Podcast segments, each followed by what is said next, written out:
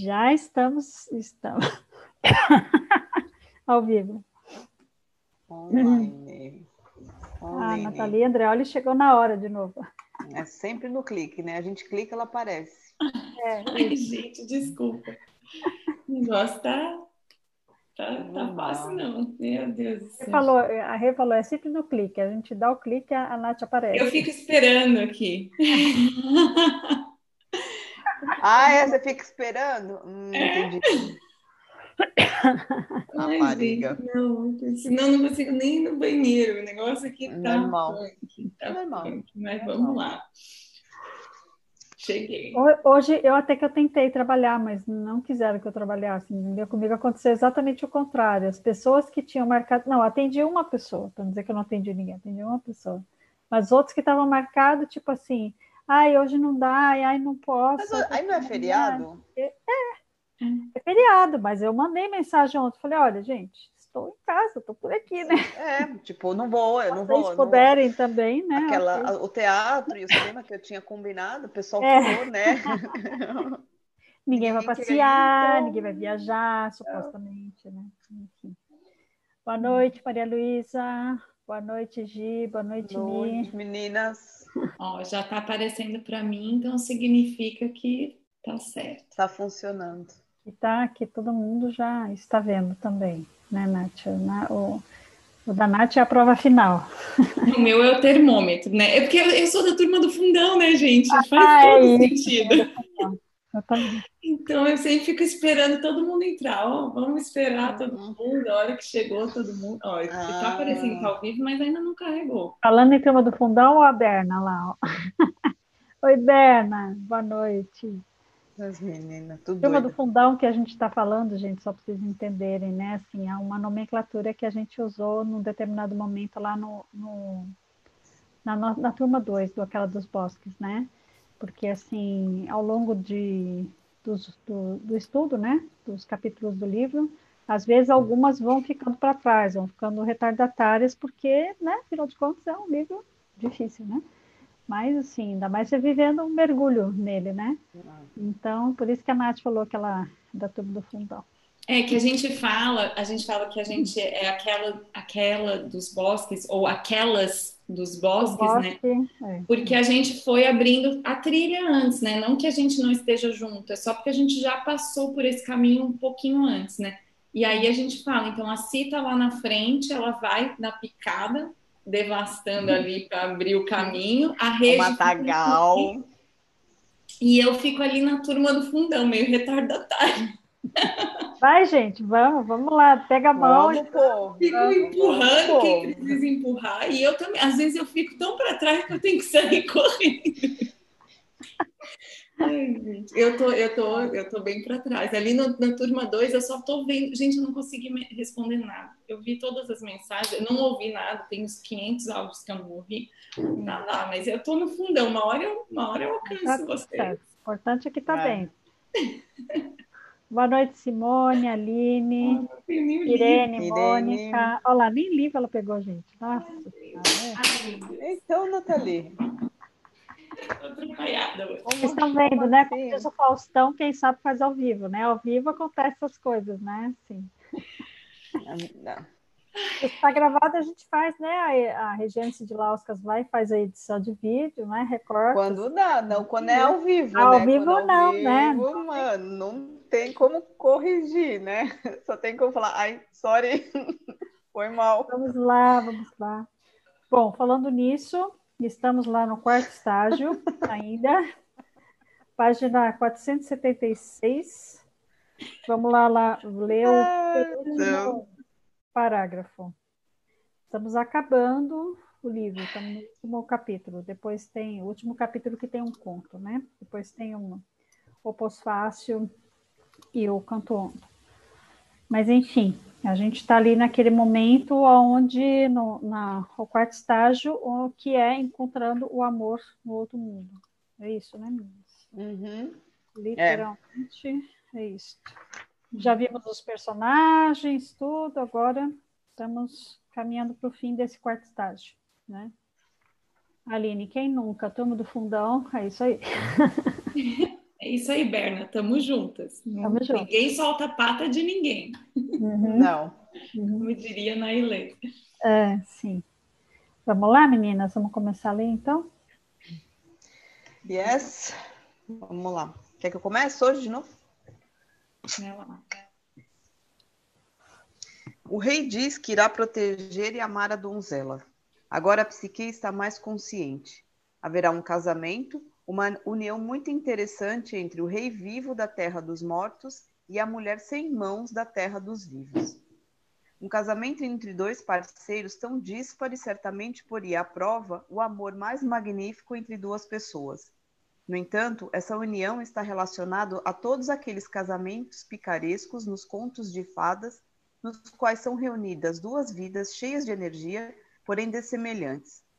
A borralheira e o príncipe, a mulher e o urso, a jovem e a lua, a mulher foca e o pescador, a donzela do deserto e o coiote. A alma absorve o conhecimento de cada entidade. É isso que quer dizer nascer pela segunda vez. Uhum. Nos casamentos dos contos de fadas, como nos do mundo objetivo, o grande amor e união entre seres diferentes pode durar para sempre ou apenas até que o aprendizado esteja concluído. Na, na, na, alquimia, a união dos opostos significa que logo ocorrerão uma morte e um nascimento e logo veremos esses dois na história. O rei manda fazer para a donzela um par de mãos espirituais, que agirão em sua defesa no mundo subterrâneo. É essa fase que a mulher adquire perícia na sua viagem. A submissão à viagem é total. Ela sua, sua, a sua submissão. submissão. A sua submissão à viagem é total.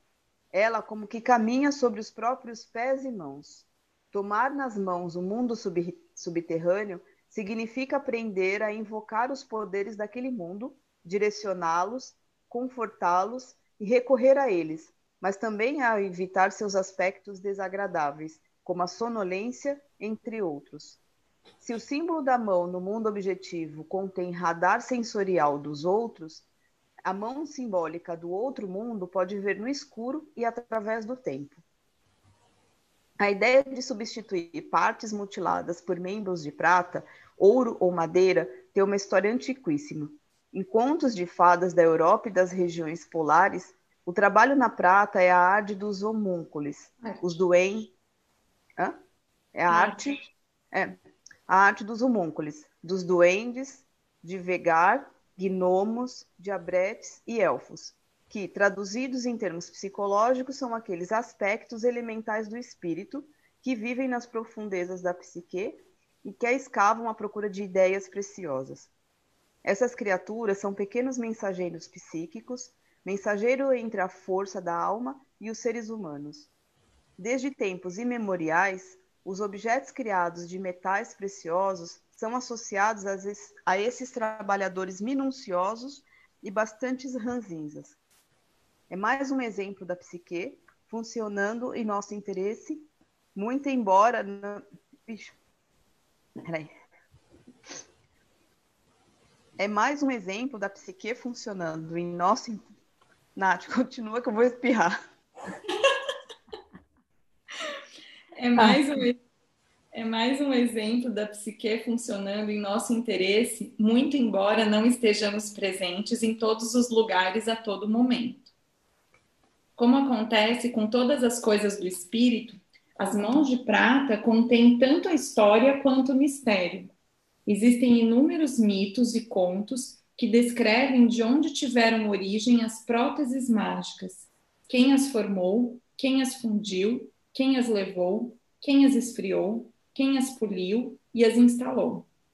Entre os gregos clássicos, a prata é um dos metais preciosos da forja de Efaístos, como a donzela, o deus Efaístos foi mutilado num drama relacionado aos seus pais. É provável que Efaístos e o rei no conto de fadas sejam figuras intercambiáveis. Vou continuar aí. Efaístos e a donzela de mãos de prata são irmão e irmã em termos arquetípicos. Os dois têm pais que não têm consciência do seu valor. Quando Efaístos nasceu, seu pai, Zeus, exigiu que ele fosse dado E sua mãe, Hera, obedeceu, pelo menos até que o menino crescesse. Então ela reintegrou Efaístos ao Olimpo. Ele havia se tornado um ourives e um prateiro de extraordinário talento. Ocorreu uma discussão entre Zeus e Hera, pois Zeus era um deus ciumento. Efaístos tomou o lado da mãe na desavença, e Zeus atirou o rapaz de lado alto até os contrafortes, destroçando suas pernas. Efaístos, agora aleijado, recusou-se a desistir e a morrer. Ele acendeu na sua forja o fogo mais forte que conseguiu e ali criou para si mesmo um par de pernas, feitas de prata e de ouro, dos joelhos para baixo. Passou então a fazer todo tipo de objeto mágico, tornando-se um deus do amor e da restauração mística. Pode-se dizer que ele é o patrono de todas as coisas e seres humanos que estão mutilados, rachados, fendidos, partidos, lascados e deformados. Ele sente um amor especial por quem nasce aleijado e por quem teve seu coração partido ou seus sonhos destruídos. Olha que lindo, né? Essa história do Efaístos, né? E assim, ela faz essa correlação entre os dois, e o Efaístos, ele foi mutilado, mas ele conseguiu forjar as pernas, né, para ele, de ouro e prata, né, quer dizer, de metais nobres ainda por cima, e, e mais do que isso, ele conseguiu é, é, superar, né, esse, esse, essa desavença com o pai, essa, esse destroçar, né, do pai dele com ele, e se tornar, como ela diz aqui, né, um Deus do amor e da restauração mística, né, é, então, isso aqui é fazer transmutação, como a gente diz, né? Porque, para além dele conseguir se recuperar, ele conseguiu também ajudar outras pessoas a se recuperarem, né? A Silvia falou aqui, ó, toda vez que fala de homúnculo, lembro dos guardiões do banco de Hogwarts, Harry Potter, e dos anões da, da fantástica fábrica de chocolate. Eu também lembrei dos anões da Branca de Neve. Olha que interessante. Né? De cara de ranzinza uhum. e tal, né? É, verdade. É isso. Para todos esses. Ah, e aqui o que eu ia falar é que é isso, né? Que ele é o patrono de todas as coisas. Que bom, né, gente? Porque quem nunca aqui, isso, né? É, exatamente. Eu, eu ia não foi, né, mutilado, assim, né? Em. em Ou teve seu coração partido. É, né, Quem não foi mutilado, rachado, fendido, partido, lascado?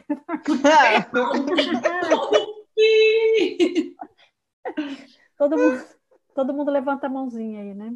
Às vezes levanta as é. duas mãozinhas para dizer foi mais de uma vez, né? É, é. Aí ele, ela vai, ele vai continuar, né? Ela vai continuar.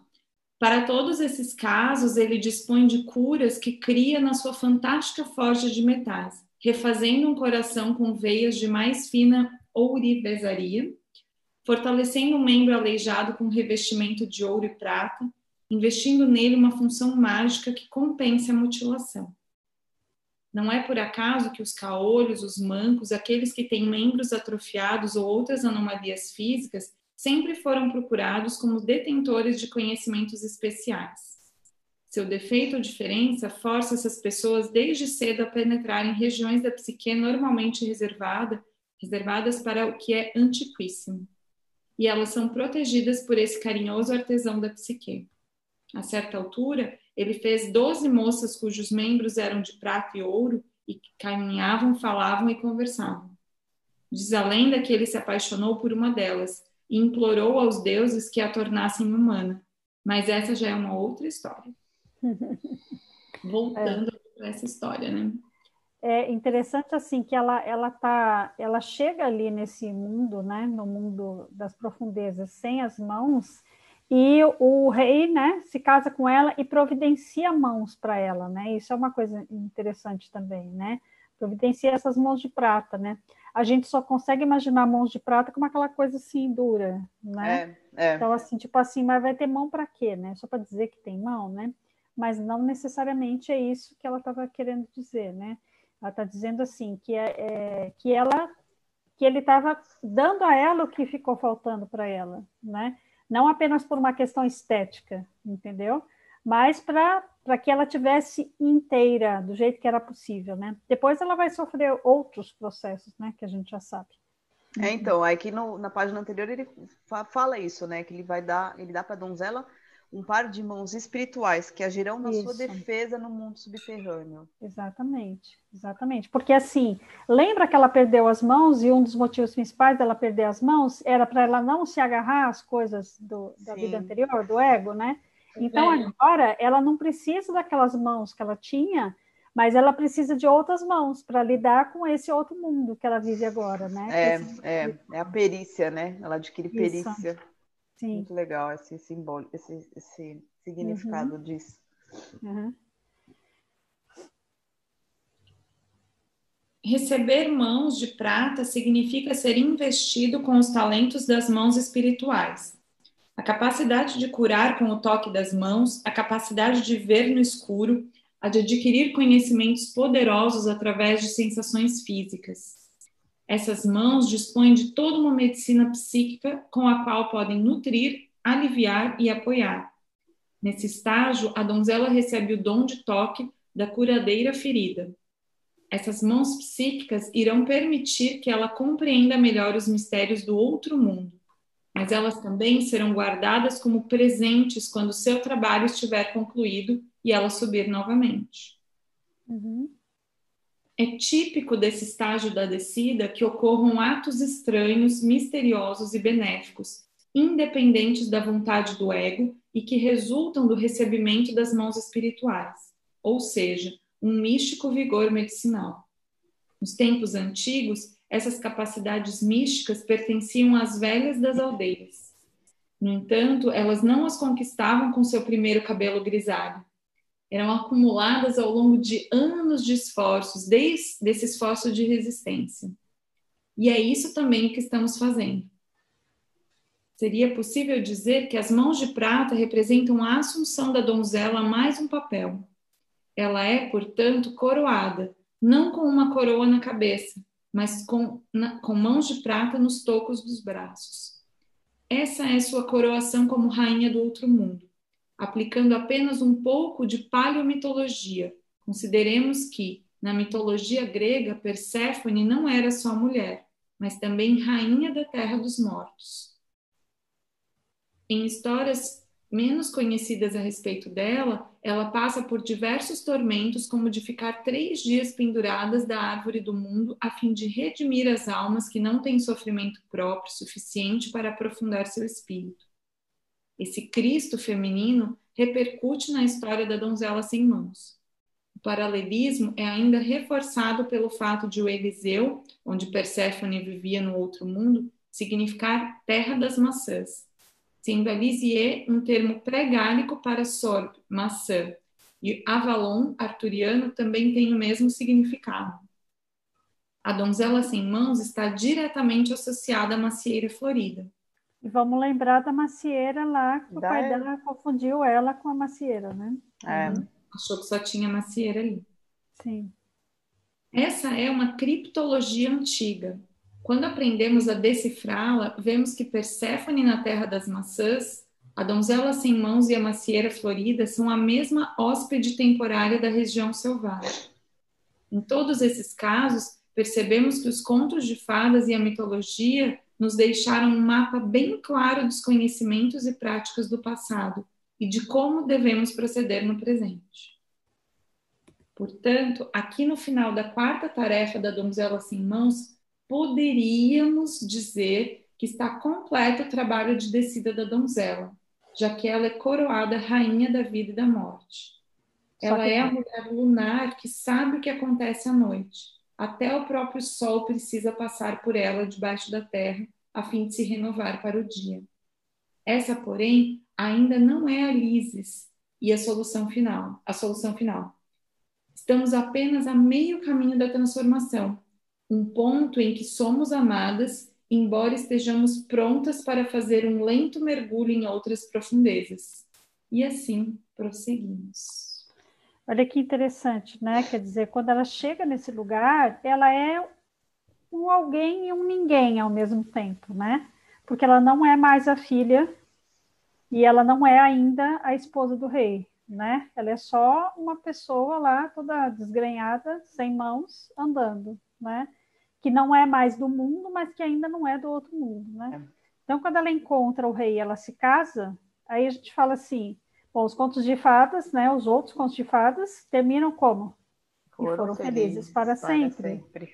Hum. Né? Só que é o que ela está dizendo aqui, né? Estamos apenas a meio caminho da transformação. Um ponto em que somos amadas, embora estejamos prontas para fazer um lento mergulho em altas profundezas, né? Quer dizer, o fato dela encontrar um lugar, dela ser amada, sustenta ela para que ela possa continuar fazendo o caminho da transformação, né? Porque não acabou ainda.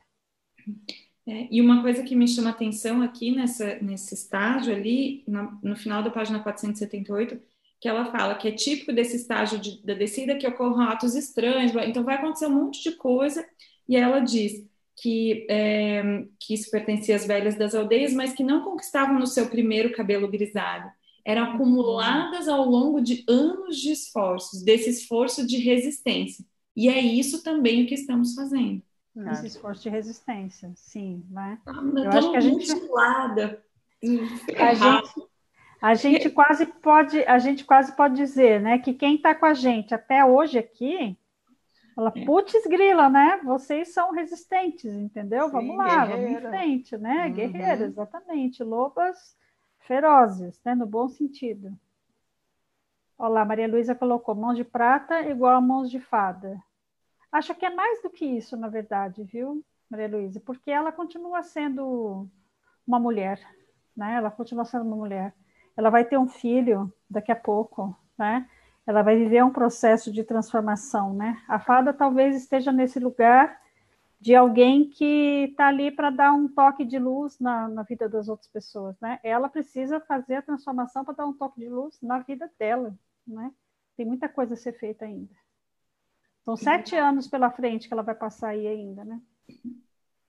A Irene tinha comentado também sobre as avós, você viu? Você viu como Ah, não, não vi, não vi. Tá um pouquinho mais tá. para cima. Minhas avós diziam que ter mãos de prata era ser muito habilidoso em várias tarefas. Ah, olha que interessante, olha que legal. gente. Muito legal, muito legal. Eu nunca ouvi isso. Também não, também não. Muito bacana. Vamos para o quinto estágio, então. Ler? lê, lê um pouco. Quinto estágio, tormento da alma. O rei parte para ir lutar num reino distante, pedindo à mãe que cuide da jovem rainha e que mandem avisá-lo se sua esposa der à luz. A jovem rainha tem um lindo bebê e a jubilosa notícia é enviada ao rei. No entanto, o mensageiro adormece junto ao rio e o diabo surge e troca a mensagem por outra que diz que a rainha deu à luz a uma criança que é metade cachorro. O rei fica horrorizado, mas mesmo assim manda de volta uma recomendação no sentido de que amem a rainha e cuidem dela nesse trânsito terrível. Trânsito. O mensageiro. Esse trânsito terrível. Ah, foi o que eu falei? É que saiu trânsito. É. Eu ouvi ah. trânsito também. Esse trânsito terrível. Cadê? Ah. O mensageiro mais uma vez adormece junto ao rio e o diabo surge novamente e troca a mensagem por uma que manda matar a rainha e a criança. A velha mãe, abalada por esse pedido, manda pedir uma confirmação e vão e voltam os emissários, sempre adormecendo a cada vez que chegam ao rio. As mensagens trocadas pelo diabo, pelo diabo vão ficando cada vez mais perversas, sendo a última Guardem a língua e os olhos da rainha como prova de que ela está morta. A mãe do rei recusa-se a matar a doce e jovem rainha. Em vez disso, ela sacrifica uma corça e guarda escondidos a sua língua e seus olhos. Ela ajuda a jovem rainha a amarrar o bebê ao peito, cobre-o com um véu e diz que ela precisa fugir para salvar a vida. Elas choram e se beijam na despedida. Como Barba Azul, o famoso jazão do Velocino de Ouro, o Hidalgo em La Lorona e outros maridos amantes mitológicos e dos contos de fadas, o rei casa-se e é logo chamado a se afastar. Por que motivo esse esses maridos mitológicos estão sempre indo embora logo depois da noite de núpcias? A razão é diferente em cada história, mas o fato psíquico essencial é o mesmo. A régia energia da psique recua e se afasta para que possa ocorrer o próximo passo no processo da mulher e para que seja posta à prova sua postura psíquica recém-adquirida. No caso do rei, ele não abandonou, pois a sua mãe cuida da mulher na sua ausência. O próximo passo consiste na formação do relacionamento da mulher com a velha mãe selvagem e com o fato de dar à luz. Está em prova o, o vínculo do amor entre a donzela e o rei e entre a donzela e a velha mãe. Um diz respeito ao amor entre os opostos, o outro está ligado ao amor do profundo self, do, do profundo self feminino. Olha que lindo, né? E assim, talvez a gente possa dizer que ela só vai poder viver esse amor é, do profundo self feminino com mais plenitude é com a ausência mesmo, com o distanciamento do marido, não é? Porque aí tem, tem uma outra coisa ainda que ela precisa fazer, né? A partida do rei é um leitmotiv universal nos contos de fadas.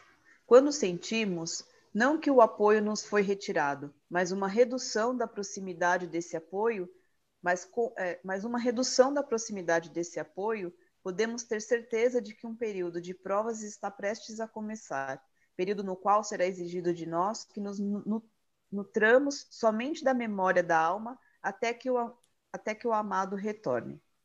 É então que nossos sonhos noturnos, especialmente os mais impressionantes e mais fortes, são o único amor que teremos durante algum tempo.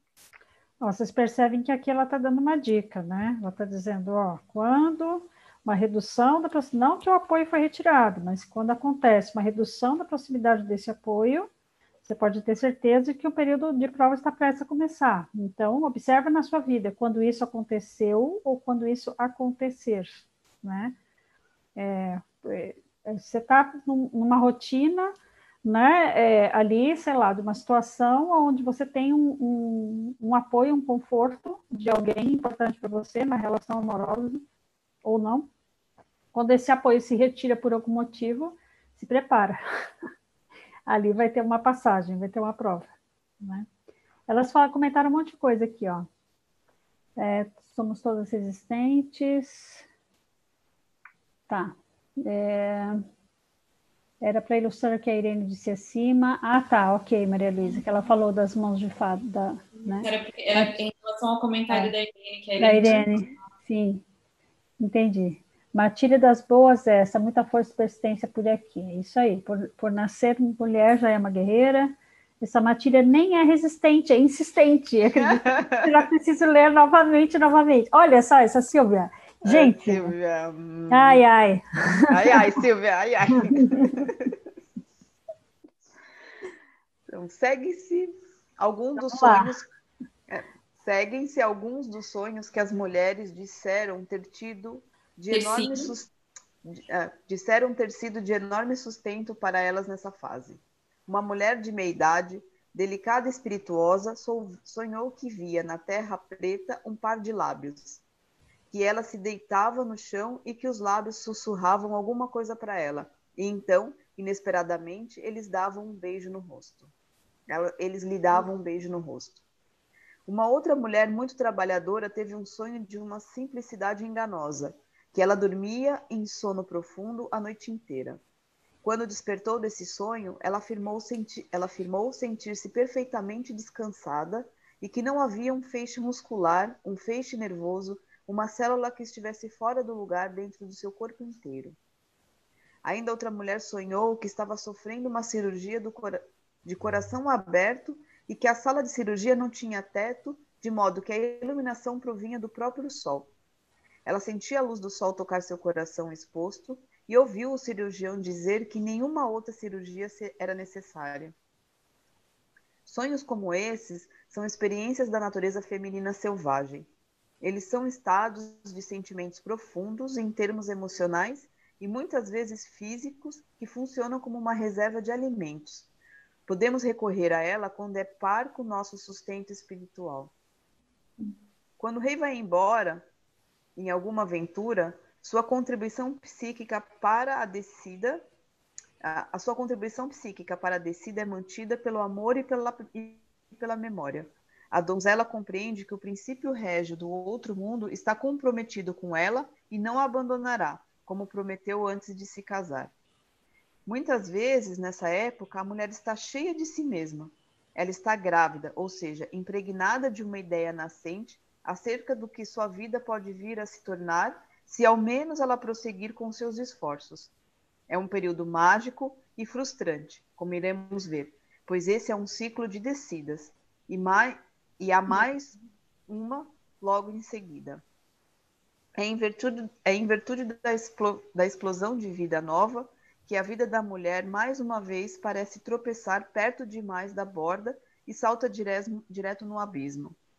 Dessa vez, porém, o amor do masculino interno e o velho seu self selvagem irão apoiá-la como nunca antes.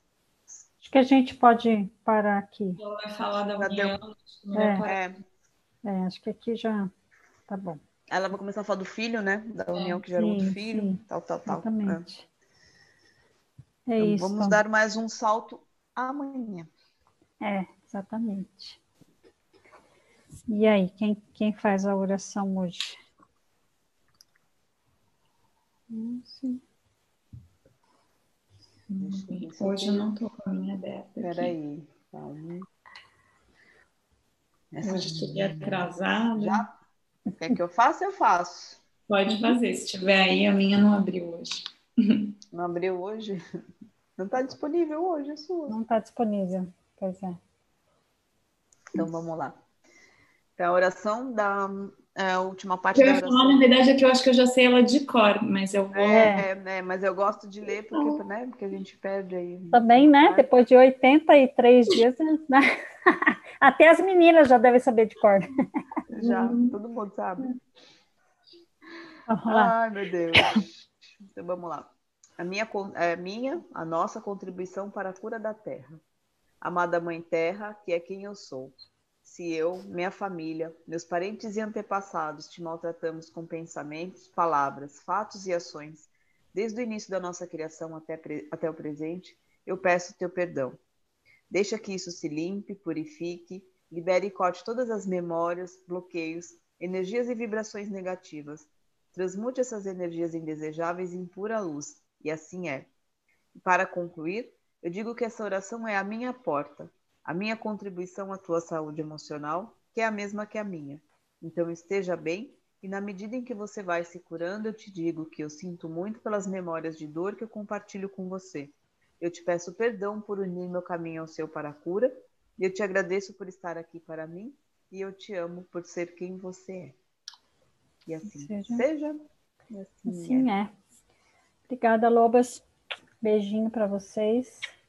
Até amanhã. Até amanhã.